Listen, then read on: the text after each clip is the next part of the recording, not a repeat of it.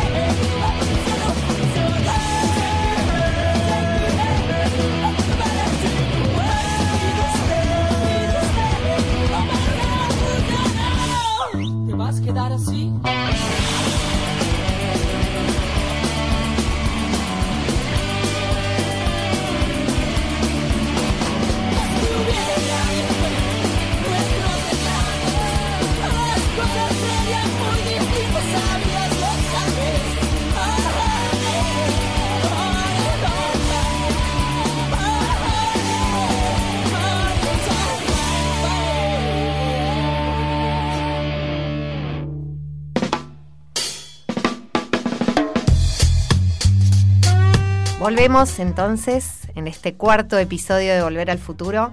Y mm, lo que estábamos escuchando decía es Fan People, Lady, el tema Lady, eh, de una banda de punk de los 90 proveniente de Campana, provincia de Buenos Aires y un tema bastante... Eh, adelantado para la época porque es de 1997.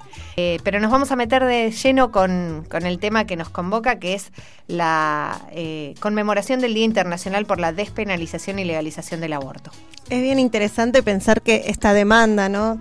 Que nos parece tan actual por la despenalización del aborto, en realidad tiene una historia larga. Y esa historia larga se remonta, entre muchos otros eventos que vamos a, intentar reconstruir en el programa de hoy, también a un encuentro, el quinto encuentro feminista latinoamericano y del Caribe, que se realizó justamente en la ciudad de San Bernardo, acá muy cerquita de Mar del Plata, del 18 al 24 de noviembre en el año 1990, y ahí en el contexto de un taller sobre el aborto que claramente estaba organizado por feministas no solo de Argentina, sino de otros países de América Latina, Bolivia, Uruguay, Brasil, Colombia, Chile, México, Paraguay, Perú y muchos otros, allí se acordó algo no menor, que es justamente declarar el día 28 de septiembre como el Día por el derecho al aborto de las mujeres de América Latina y del Caribe.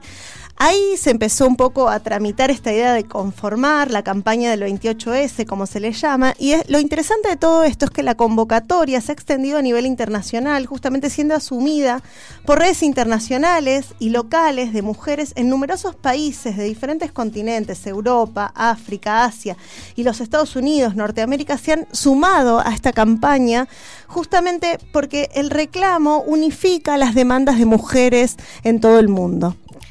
Bueno, y vamos a dar un poco eh, un panorama de la periodización sobre el aborto en Argentina, ¿no? Eh, para empezar, tendríamos que remontarnos a 1886 con la sanción del primer Código Penal en el cual se penalizan todos los casos de aborto sin excepción alguna. ¿no? Sin embargo, hay una primera reforma del Código en 1903 que establece una primera salvedad, hace una primera salvedad a esta penalización, que es que eh, salva los casos de tentativa de interrupción del embarazo que los, los establece como no punibles. Eh, años más tarde se realiza una segunda reforma del código en 1921 y se establecen los casos en los que no se debe penar la interrupción del embarazo. Y esto sería cuando se practica con el fin de evitar un peligro para la vida o salud de la mujer, cuando se interrumpe eh, un embarazo fruto de una violación o de un atentado contra, la, eh, contra el pudor cometido sobre una mujer idiota o demente, dice el código. En 1968, durante el régimen de la Revolución Argentina, o de autodenominada Revolución Argentina, eh, entra en vigencia un decreto que establece la no penalización si el peligro para la vida o la salud de la mujer es grave, eh, en cualquier caso de, violación, siempre que este, que este estuviera judicializado y con el consentimiento de un representante legal eh, si la mujer fuera menor o demente. En 1973, en un contexto de vuelta a la democracia, estas modificaciones fueron dejadas sin efecto, sin embargo. Em, a pesar de esto, en el año 76 hay un retroceso sobre esta legislación y nuevamente en un gobierno de facto vuelve, se vuelve a incorporar las modificaciones realizadas en el 68, ¿no? en la ley sancionada en el 68. Es interesante ver ¿no? cómo la inestabilidad política bien propia del siglo XX, a lo que ya venimos diciendo en otros programas, impacta en temas tan particulares como también son temas vinculados a la salud ¿no? y los derechos de las mujeres en este caso. ¿no? Recién en el año 1984, justamente con el retorno a la democracia, se sanciona la ley número 23.077, que justamente retrotrae el marco legal al Código Penal de 1921, ¿no? donde se restablecen los casos de no punibilidad vigentes actualmente. Es interesante mostrar cómo esta historia un poco más reciente tiene varios hitos. En el año 2012 la Corte Suprema se pronuncia con el fallo FAL. Sobre eso quizás hablaremos con Agustina Cepeda, nuestra entrevistada, quien adelantamos que vamos a, con quien vamos a conversar en breve, sobre el aborto por violación y resuelve justamente que las mujeres violadas sean, dice el fallo, normales o insanas, justamente, puedan interrumpir un embarazo sin autorización judicial previa, ni temor, y esto es bien interesante, a sufrir una posterior sanción penal, eximiendo de castigo al médico que practique la intervención. Según el fallo, justamente solo es necesaria una declaración jurada que deje constancia del delito de que fue víctima la persona que quiere interrumpir el embarazo. Lamentablemente sabemos que hay como una especie de delay bastante importante muchas veces entre la ley y la práctica, ¿no? Y lo interesante es que en el año 2015 se retoman ciertas discusiones, justamente el protocolo para la atención integral de las personas con derecho a la interrupción legal del embarazo, el llamado protocolo ILE, que ha estado digamos, es uno de los términos más discutidos al respecto, desarrollado por el Ministerio de Salud de la Nación en el año 2015, retoma los lineamientos del fallo FAL y agrega consideraciones en cuanto al, concepto de salud, incorporando aspectos físicos, psíquicos y sociales. Y aclara justamente que el peligro de salud puede ser potencial.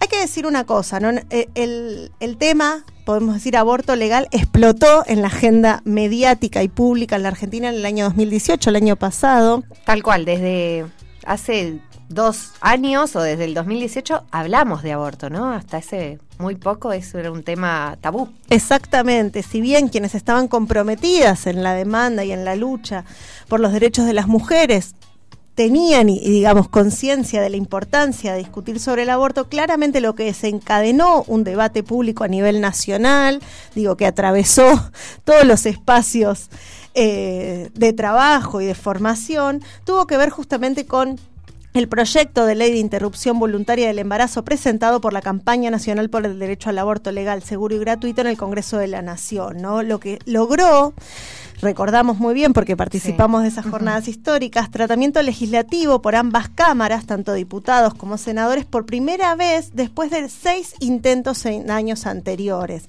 Lo que llamamos la marea verde, esa marea de la que formamos parte con Laura, como se denomina justamente el movimiento social desatado en las calles por múltiples colectivos, y organizaciones de mujeres, feministas y también profesionales de la salud, pero primordialmente por las jóvenes, ¿no? Estas protagonistas de esta historia, de esta historia bien reciente, ¿no? Que es una historia justamente que se se pinta de color verde, ¿no? Ese pañuelo verde que representa y es el símbolo del derecho a elegir de las mujeres por sobre sus propios cuerpos, ¿no? Justamente la demanda social por la despenalización del aborto se convirtió, ¿no? En, en un grito colectivo que atravesó, como decimos, una, una exposición pública sin precedentes y que todavía nos congrega porque es una causa en la que todavía eh, estamos luchando. Tal cual, y nos congrega porque las cifras son eh, bastante alarmantes y preocupantes. En Argentina se estima que el aborto inseguro es responsable del 18% de muertes maternas registradas anualmente y que cada año se, se realizan entre 370.000 y 520.000 abortos, es decir, más de un aborto por cada dos nacimientos. Ahora lo que vamos a hacer es pasar a escuchar otro tema. También queríamos decirles que una de las cuestiones que nos llevó a hacer este programa, además del interés propio y demás, tiene que ver con que esta demanda social congrega a muchos también de los jóvenes que atraviesan la universidad. ¿no? Es un tema que a quienes trabajamos en la universidad nos tiene pendiente permanentemente y no nos fue fácil elegir una música, porque de hecho lo que hay es una gran cantidad de mujeres, sobre todo, que han decidido en este último tiempo conformar bandas y demás de activismo para este derecho. Vamos a escuchar un tema que se llama Mi cuerpo es mío de Crudas Cubensi, también conocidas como Las Crudas, que es una banda de hip hop justamente activista por el feminismo negro, queer y las políticas veganas, que nacidas en Cuba justamente en los 90, son parte de la diáspora caribeña en los Estados Unidos desde el año 2006. Whose bodies are bodies, whose rights are rights. Cuerpo de quienes, de nosotras. Derechos de quienes, de nosotras. Decisiones de quienes, de nosotras. Cruda Cubensi, one more time, representing women and queer people choices. K-R-U-D-A, yes. Saquen su rosario de nuestro ovario. Saquen su rosario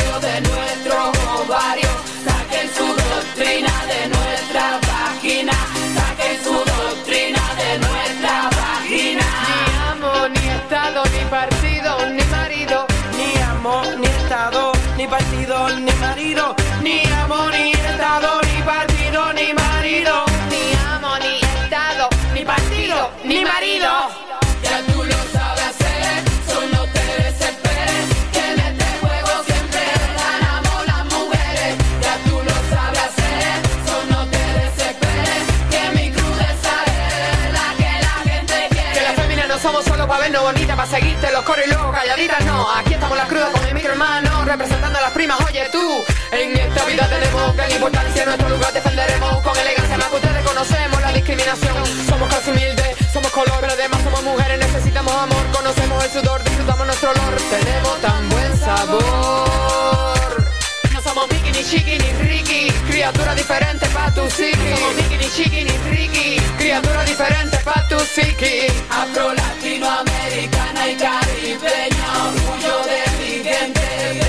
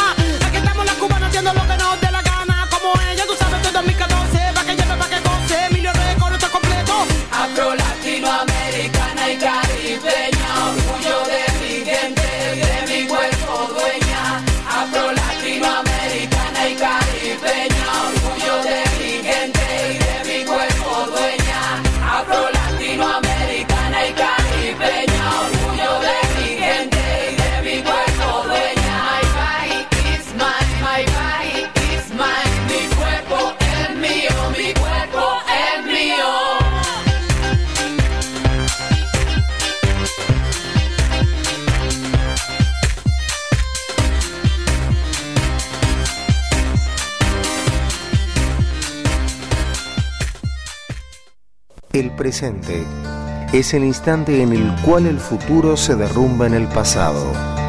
Escucha Volver al Futuro, un programa del Centro de Estudios Históricos.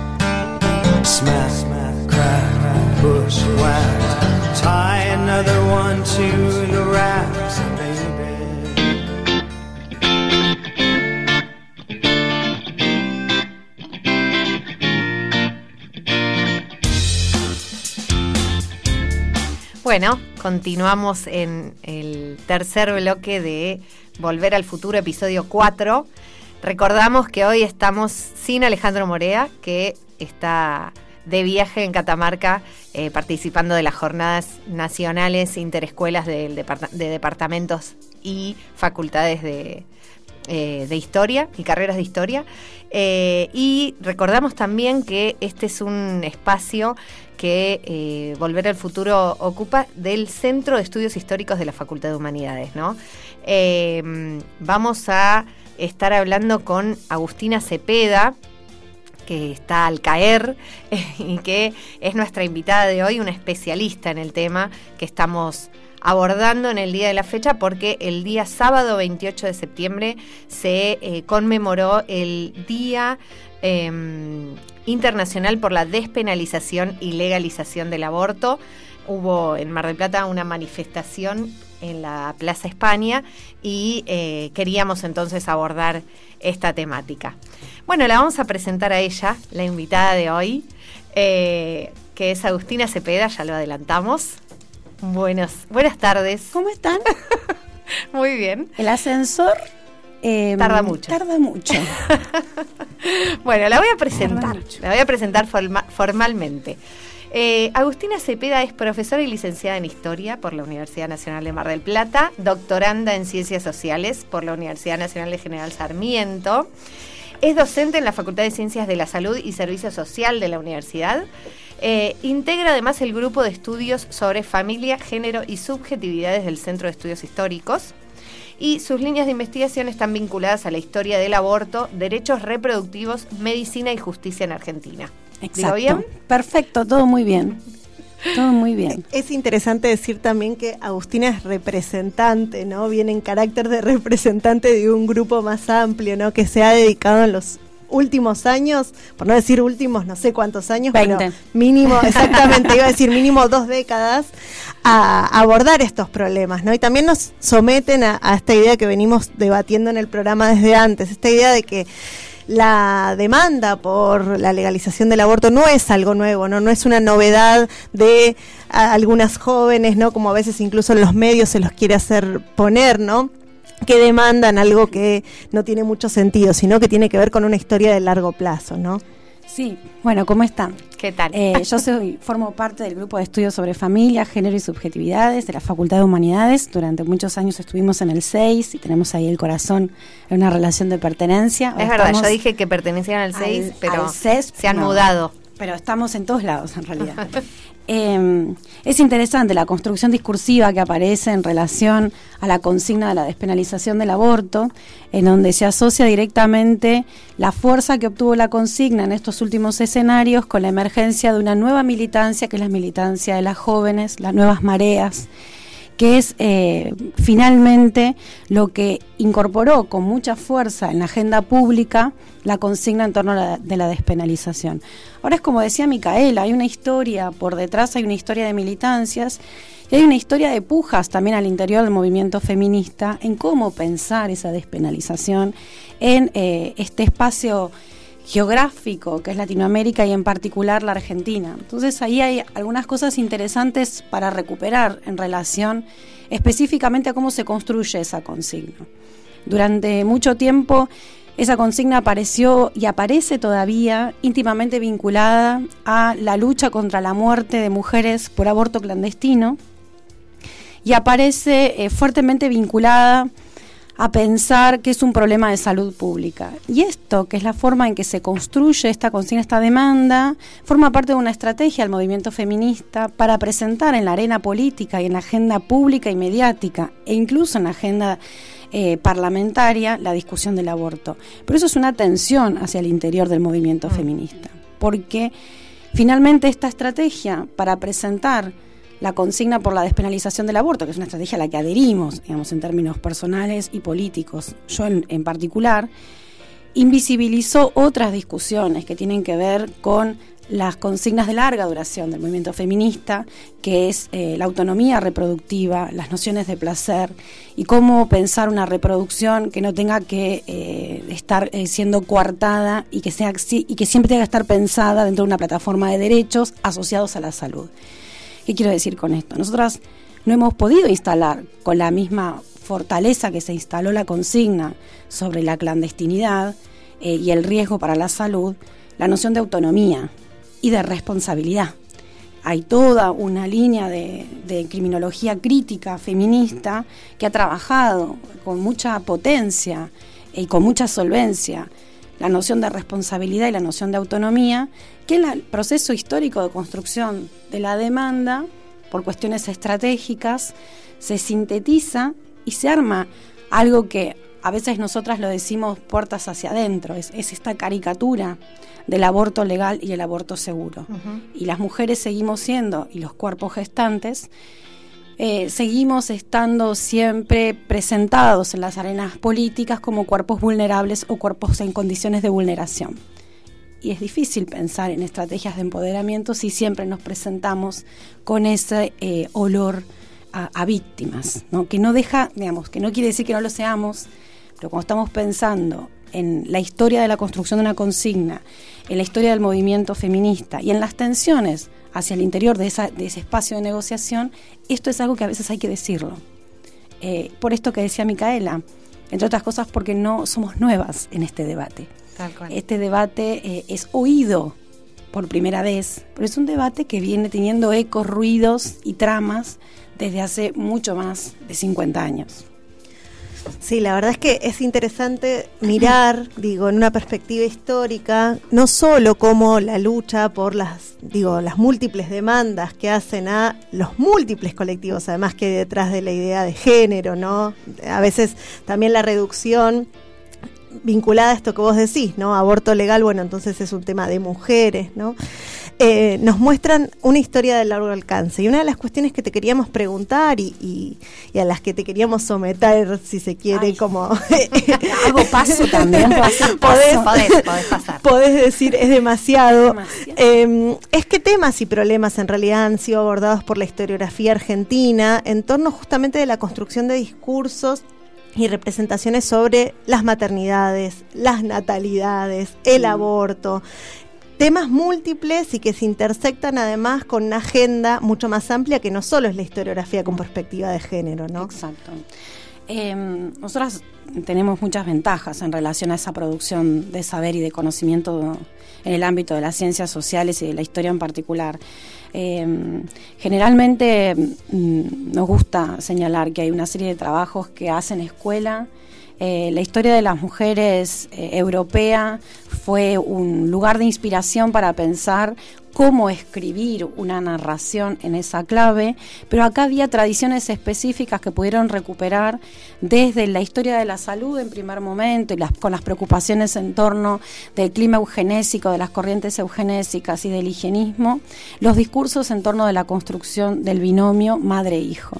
Entonces esos trabajos que son postdemocracia y que estaban, por un lado, inspirados en esas narrativas que pensaban a las mujeres como un sujeto histórico y un sujeto de que se recuperaba desde las consignas o de las consignas de la historia social. Eh, empezó a preocuparse por la construcción de ese binomio madre-niño en distintos escenarios históricos y con distintas perspectivas de recuperación a partir de corpus documentales que habían sido revisitados en otros momentos, pero que ahora son leídos con otras intencionalidades, con otras preguntas de investigación. Entonces nosotros tenemos una, fuerte, historia de las mujeres, una historia social de la maternidad, asociada en un primer momento a la historia de la salud o a los espacios de, la salud. Después tenemos una historia preocupada por el tipo de representaciones que desde el mundo político se construían sobre la mujer madre, cómo la mujer madre eh, empieza a ser una representación de la patria y de la Argentina en general y que era lo que se podía leer en el, marco de esas coordenadas. Eh, el aborto tardó mucho más en ingresar como problemática. Eh, desde la desde, digamos, hay una sociología de la familia y una historia de la familia en donde los cambios familiares se leyeron durante un tiempo en Argentina para explicar en particular la, particular transición demográfica nuestra, que es una transición demográfica eh, que se produce en un tiempo muy acotado, es decir, un cambio en las pautas del comportamiento demográfico que es entendido, fue entendido como moderno lo que nosotros encontramos es que el aborto quedaba desdibujado, era por algún por algún eh, alguna situación mágica, las mujeres habían dejado de tener hijos y se había y habían adherido Mm. este, voluntariamente a un modelo familiar nuclear moderno, reducido y afectivo. Desde esas primeras descripciones macroestructurales de una sociología o una historia eh, de la demografía eh, en Argentina, empezamos a preguntarnos desde la historia social y ahí empiezan a aparecer eh, las categorías analíticas de una historia con perspectiva de género que había pasado en estas mujeres que era evidente que habían comenzado con un control de la reproducción. Entonces ahí hay una serie de discusiones en torno de la difusión y los alcances de los métodos anticonceptivos, la difusión de las técnicas del aborto, los procesos de aborto en el ámbito judicial, porque estas miradas más micro, específicamente ancladas en el universo de las prácticas, permitían discutir aquellas afirmaciones historiográficas de más largo alcance que creían que no había que explicar eh, ese espacio de las interacciones, de las decisiones, las motivaciones que tienen los sujetos para transformar eh, la forma en la que se venían comportando. Entonces ahí hay toda una tradición eh, muy larga de trabajos de investigación en donde en los últimos años finalmente eh, hay una serie de trabajos que se asientan eh, en intentar construir la historia del aborto. Y ahí esa historia del aborto se construyó por lo menos desde tres grandes coordenadas. La primera coordenada es de la historia de las militancias y hay un trabajo muy interesante que fue uno de los pioneros, que es el trabajo de Bellucci, de Mabel Bellucci, que construyó una historia del aborto en el siglo XX como movimiento político o el, o el aborto dentro del movimiento feminista. Después hay una serie de trabajos de investigación que están anclados específicamente en analizar qué es lo que pasa en el terreno de la justicia penal y qué pasaba con los procesos penales en relación a las maniobras abortivas. Y ahí hay un montón de trabajos de investigación que se preguntaron desde distintos lugares cuál, más o menos la pregunta en la que yo me inscribo, ¿no? ¿Cuál era la necesidad de prohibir una práctica si no va a ser punida? Digamos, si finalmente nadie va a cumplir cárcel que te servía para pensar el aborto como un delito menor e inscribirte en las discusiones historiográficas sobre la aplicación de la justicia y la justicia penal, pero que a su vez estaba dando cuenta de una serie de mandatos morales y sociales sobre el cuerpo y la reproducción de las mujeres. Y hay otra línea que es la que marcaba yo al principio, que tiene que ver con la historia de la salud, en donde el aborto se trama con una serie de representaciones y discursos desde el ámbito específicamente médico, con la producción de saberes, y esto creo que es un aporte también de la historiografía eh, con perspectiva de género, empezar a preguntarse por la producción de saberes que terminan legitimando discursos políticos, morales, este, eh, religiosos, públicos en su gran mayoría, eh, que eh, asocian directamente el aborto con la aniquilación de una vida. Entonces ahí me parece que hay como una serie de repertorios de trabajos interesantes para revisar. Y precisamente en esos repertorios en los que vos te inscribís, porque bien lo dijiste, eh, sabemos que tenés una larga trayectoria en investigación y sobre todo que has investigado el, ámbito local, ¿no? Eh, y ahí hay, una, cuestión que nos parece interesante, que es tu investigación en torno a los procesos penales por maniobras abortivas entablados contra médicos, obstetras y parteras del Departamento Judicial de Mar del Plata, eh, entre 1956 y 1970, ¿no? ¿Qué nos, nos podés contar sobre eso? Eh, yo trabajé durante mucho tiempo con el Departamento Judicial de Mar del Plata, que uh -huh. es un archivo que hay que recomendar porque está ordenado y está clasificado Mira, y tiene el mejor bibliotecario del planeta. Algo muy extraño. Muy no extraño. Atención, becarias, recuperé. Sí, recuperé muchos archivos de la provincia de Buenos Aires hasta que llegué acá y me di cuenta que lo que estaba más cerca era lo mejor. Estar cerca es muy bueno. Eh, ahí lo que yo trabajo es eh, de forma, di, digamos, dividir los procesos penales por Ajá. maniobras desde la fundación del archivo, desde la fundación del Departamento Judicial, que es el año 1956, que tiene que ver con una serie de reformas en la justicia de la provincia de Buenos Aires, de reformas administrativas, posperonismo, en donde eh, lo que yo hice fue analizar en un primer momento los procesos eh, judiciales por maniobras eh, abortivas a mujeres que hubiesen abortado. Esto está dentro del fuero penal. Eh, después de un tiempo me di cuenta que en la serie que había reconstruido de expediente yo tenía obstetras y, médicos. Obstétricas son las mujeres, son las parteras que tenían una titulación específica y los médicos eran los profesionales diplomados. Y lo que yo quería ver era qué pasaba con esos profesionales a los cuales eh, el Código Penal los punía por haber participado de maniobras abortivas y cómo era la aplicación de las penas. Eran preguntas muy sencillas. Lo que yo encontré en ese periodo, que es hasta 1970, es que había una manera eh, fuertemente discrecional de la justicia de castigar a las mujeres parteras y de castigar a los médicos diplomados.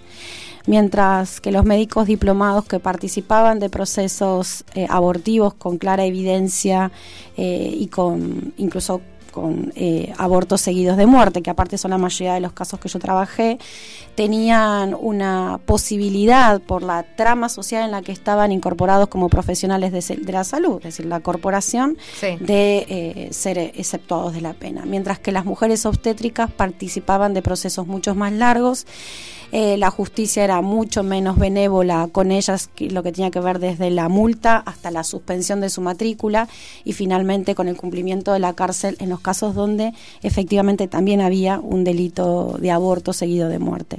Entonces eso me permitía a mí pensar un poco algunas cuestiones más supra en relación a la justicia, que tenía que ver cómo la justicia parece un continuum, a pesar muchas veces de esta fuerza que tenemos desde el ámbito de, la producción del conocimiento histórico, de entender el mundo por periodizaciones, y que cuando hablamos de continuidades y de dónde radican esas, eh, estos semilleros de prácticas de continuidades, pensar que en la justicia hay cosas que continúan casi de forma inalterada en distintos escenarios.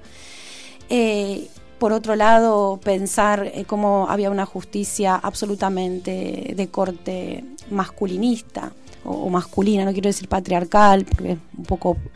Em, no, definiría integralmente lo que quiero decir, pero sí una justicia que pensaba que las mujeres que tenían menor em, cualificación profesional, que eran las obstétricas, casi todas eran universitarias, digamos, habría que recordarlo, em, participaban también de una representación histórica de las mujeres que ayudan a hacer abortos vinculadas a la hechicería, a la mala praxis, a los saberes no expertos. Entonces, todo eso confluye en, los fallos y en, los procesos penales que analizo. Ahí no analicé en ese texto en particular a mujeres eh, que abortaban, sino que analicé dentro de la jerarquía médica las relaciones discrecionales de la justicia penal. Interesantísimo el tema. Vamos a, cortar con un tema y una canción y, vamos a seguir escuchando a Agustina Cepeda. Vamos a escuchar un tema de, una un cariz más alegre como para cortar. Sí, con algo más este arriba. Yo te cuento chiste después ahora. Por favor, por favor, porque este es un tema tan humor feminista. tengo, tengo. Eh, vamos a escuchar Vamos ya que es eh, un tema que en el 2018, en vísperas de la votación de la ley eh, por interrupción voluntaria del embarazo en el Senado, artistas por el aborto legal, entre ellas Hilda Lizarazu, Marilina Ross, entre otras, em, hicieron con la melodía de Bella Ciao, la canción de los partisanos italianos tan popularizada por la, serie La, Casa, de, Papel, ¿no?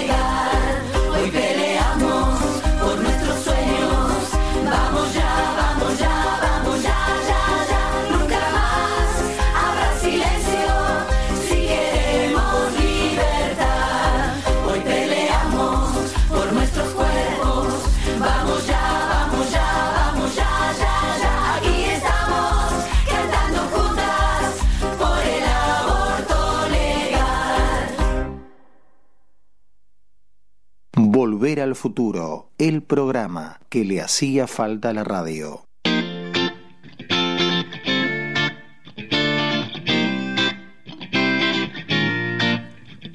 Bueno, volvemos en este cuarto bloque de Volver al Futuro. La verdad es que es muy interesante escucharte, Agustina, no solo hablando del pasado, sino que te vamos a someter a lo que hacemos en ya lo que es una tradición. Tal cual. Porque si algo hacemos los historiadores y las historiadoras es crear tradiciones, a hablar también del presente, pero del futuro, ¿no? Por supuesto. Nuestro por programa supuesto. tiene una temporalidad compleja, ¿no? Como toda historia.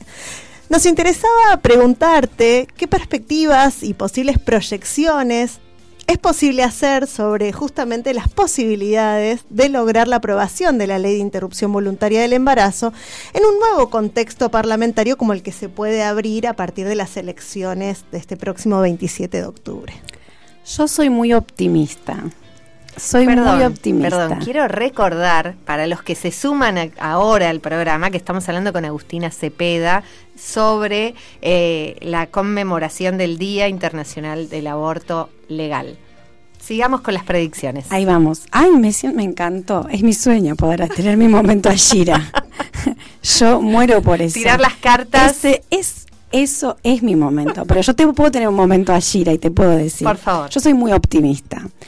Soy muy optimista por varias cosas. Primero porque, como dijimos al inicio, esa marea verde que arrasó, modificó representaciones e instaló con tanta firmeza y con tanta potencia la consigna en torno de la despenalización del aborto, que nosotras tenemos un gran camino allanado en este sentido. Por otro lado, también tenemos compromisos asumidos de quienes van a volver o, que, o quienes van a ingresar al vo- a volver es verdad y que van a ingresar a las cámaras también es verdad Un fallido. porque han claro porque han eh, asumido compromisos en el marco de la, de la arena electoral de las discusiones electorales y han tenido un claro posicionamiento a favor de la despenalización del aborto nosotros nos adeudamos eh, como colectivo de mujeres y como colectivo del movimiento feminista a discutir cómo estamos imaginando esa despenalización del aborto, si los proyectos que están, que tuvieron estatus parlamentario y que fueron los discutidos en la Cámara son la mejor versión de un proyecto posible. Yo creo que nunca hay que dejar de negociar las mejores condiciones para lo que estamos pensando e imaginando.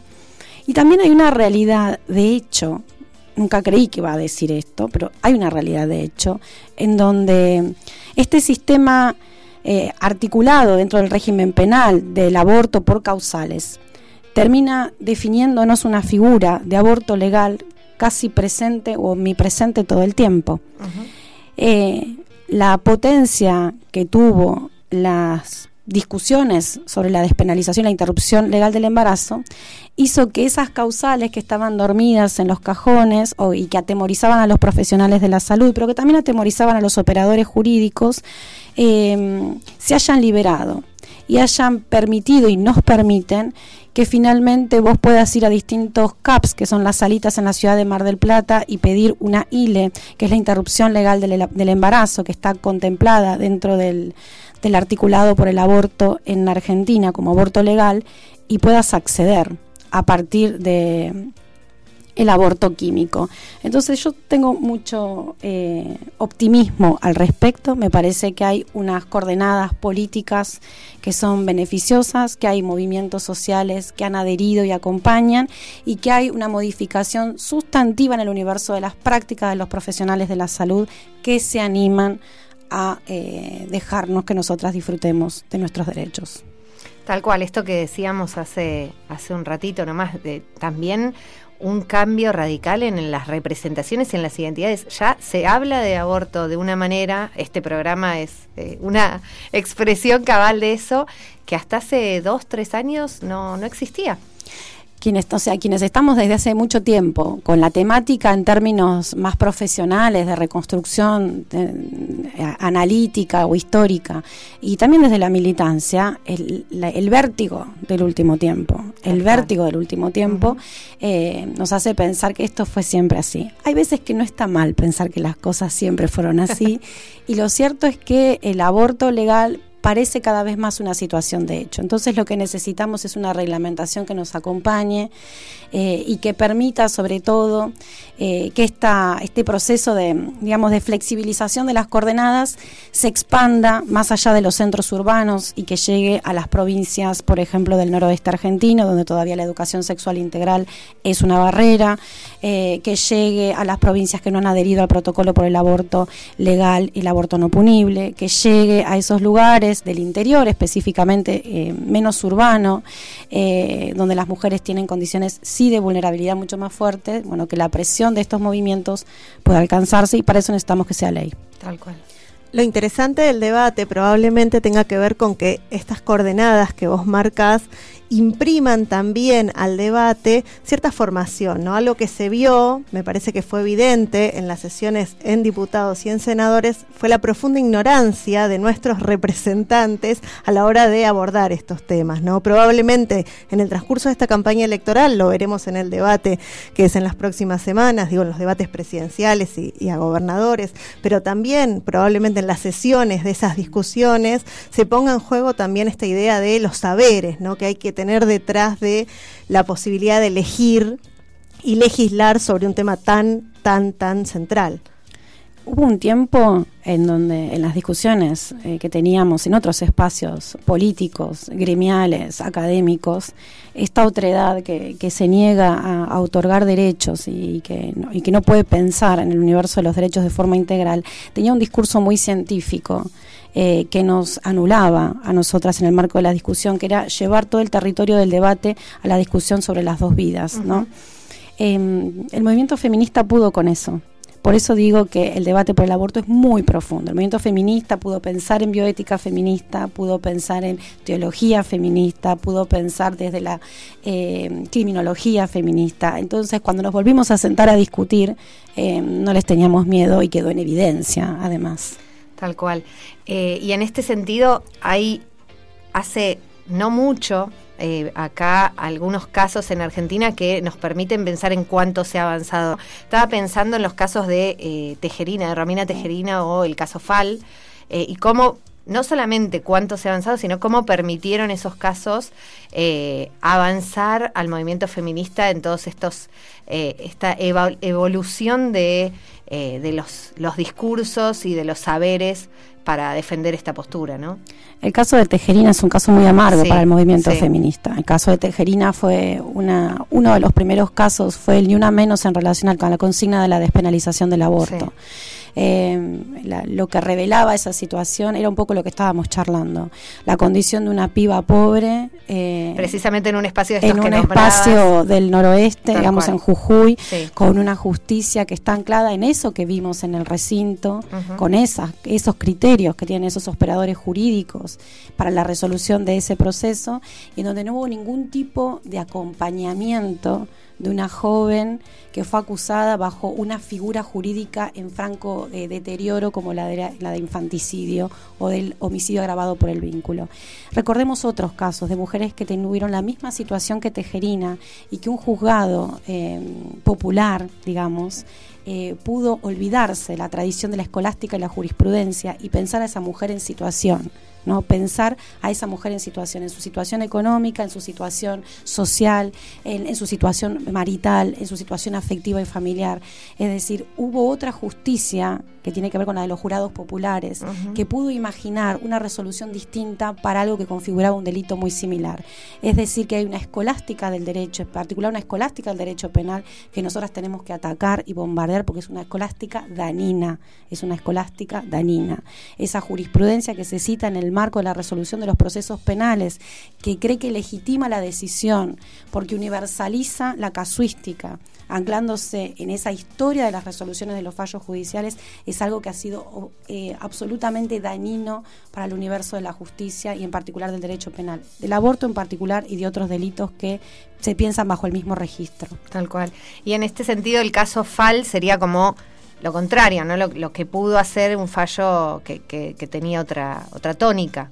Yo Pienso en el caso Fal, que Sí. es el caso que finalmente nos ayuda a pensar o nos ayudó a interpretar la historia de una coma. ¿Podés contar En mínimamente el caso de qué se FAL, trata? lo que nosotros tenemos es finalmente que la Corte Suprema de Justicia de la Nación interviene en el ámbito que le corresponde, que es el de la interpretación de la normativa, y asegura de una vez y para siempre que el aborto no punible es el aborto para cualquier mujer que haya sido violada y no solamente para lo que se interpretaba en relación al articulado que era para la mujer idiota, entre comillas, y demente. Sí. Esa es la historia de una coma, una coma mal puesta y mal interpretada y usada de forma este, eh, maliciosa para interpretar que solamente las mujeres idiotas y dementes violadas podían acceder a un aborto legal. Eso tenía que ver con el marco del escenario del eugenismo, donde claramente no quería que se reprodujeran esas, esas eh, corporalidades. Entonces, en ese, en ese marco, el artículo de 1921 adquiría ese sentido. El caso FAL nos permitió extender la interpretación de una vez y para siempre, digo porque es el máximo tribunal la que lo dijo, y que nos ayudó a combatir aquellos obstáculos para el acceso al aborto legal. Hay otro proceso judicial que también marcó historia. Tenemos tiempo, Que es el caso de Natividad Frías de 1966, que nosotras siempre lo recuperamos, porque ese proceso legal nos permitió, de alguna manera, poder explicarle a los trabajadores y trabajadoras de la salud, a los médicos, a las parteras, que el secreto profesional se estaba vulnerando si yo denunciaba a una mujer que en la guardia de un hospital llegaba por maniobras abortivas o por un intento de aborto y corría riesgo su vida. Entonces, en el caso de Natividad Frías de 1966, imaginamos ese escenario de 1966, esto de las contradicciones de lo que pasa entre los regímenes políticos y el mundo de la justicia. En ese, en ese caso de Natividad Frías, lo que nosotras pudimos digamos, obtener de esa resolución judicial es que ningún médico bajo el secreto profesional puede exponerte y puede denunciarte porque vos llegás con un aborto incompleto o una situación de aborto que pone en riesgo tu vida, sino que tiene una eh, obligación suprema que es cuidarte. Entonces, ese es un momento también, en el marco de esta historia legal, eh, que nos ayudó a construir de a poquito esas representaciones eh, y a asentar, digamos, nuevas prácticas en el universo de los operadores jurídicos y de los operadores médicos y médicas, que son los que intervienen en el proceso de interrupción de la gestación. Súper interesante todo. Pensaba mientras te escuchaba, Agustina, cuánto hay que aprender en torno a los discursos y los lenguajes para hablar de estos temas, ¿no? Me parece que la precisión en las palabras que, que vos tenés responde también un cuidado, ¿no? Respecto de temas que son sumamente sensibles y que además el lenguaje con el que nos referimos construye realidad, ¿no? Y en ese sentido, te quería preguntar ya una última Sí, pregunta. pregunte nomás que es gratis.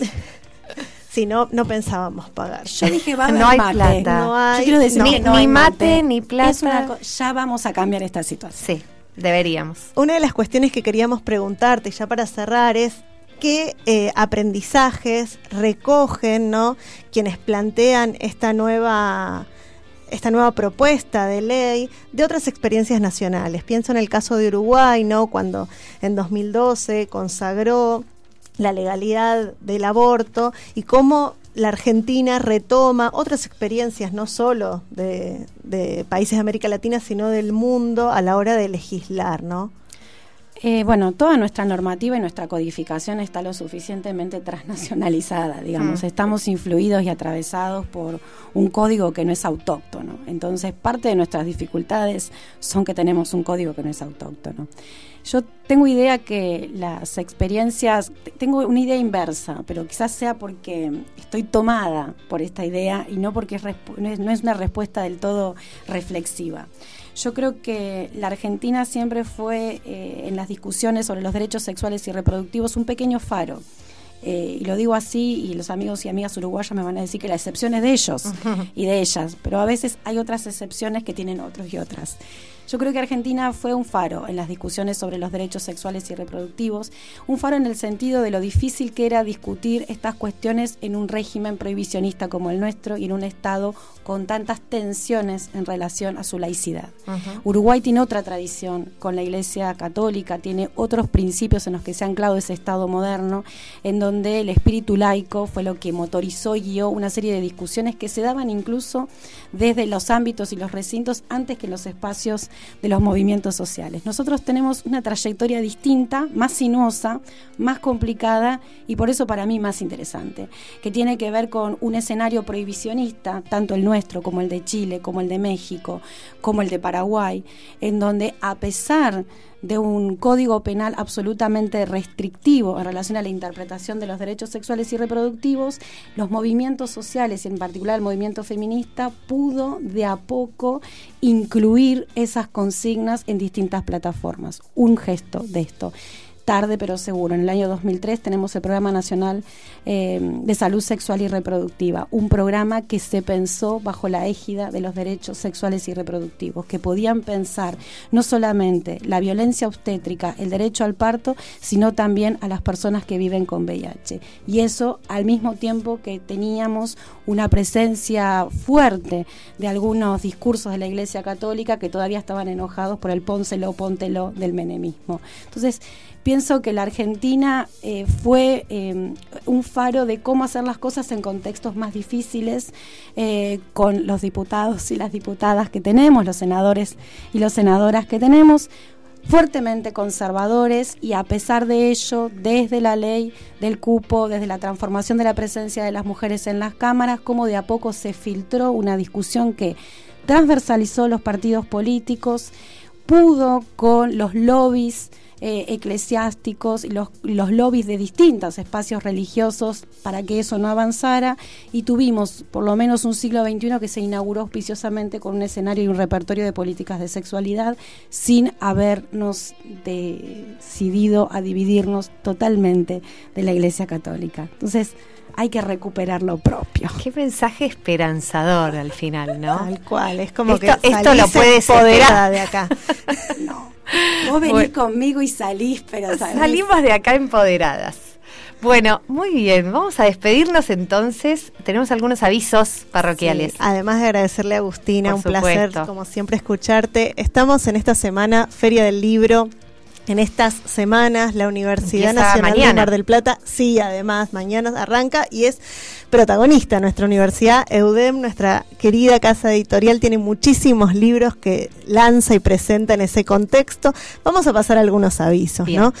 Eh, mañana viernes a las 17 horas pueden participar de la presentación del libro de Cecilia Rostiburu. Ella presenta su libro La medicalización de la infancia, Florencio Escardó y la nueva pediatría en Buenos Aires. Esa es una de las invitaciones. La semana pasada también los invitamos a otra presentación que va a estar sucediendo también mañana.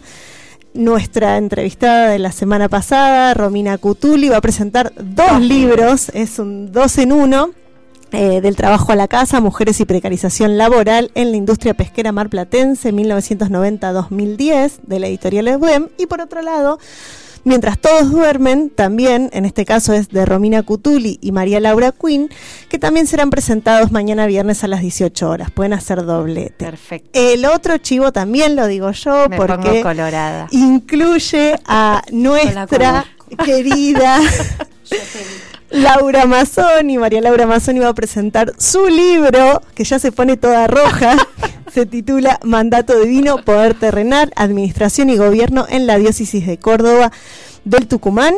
1778-1836, editado por Prohistoria.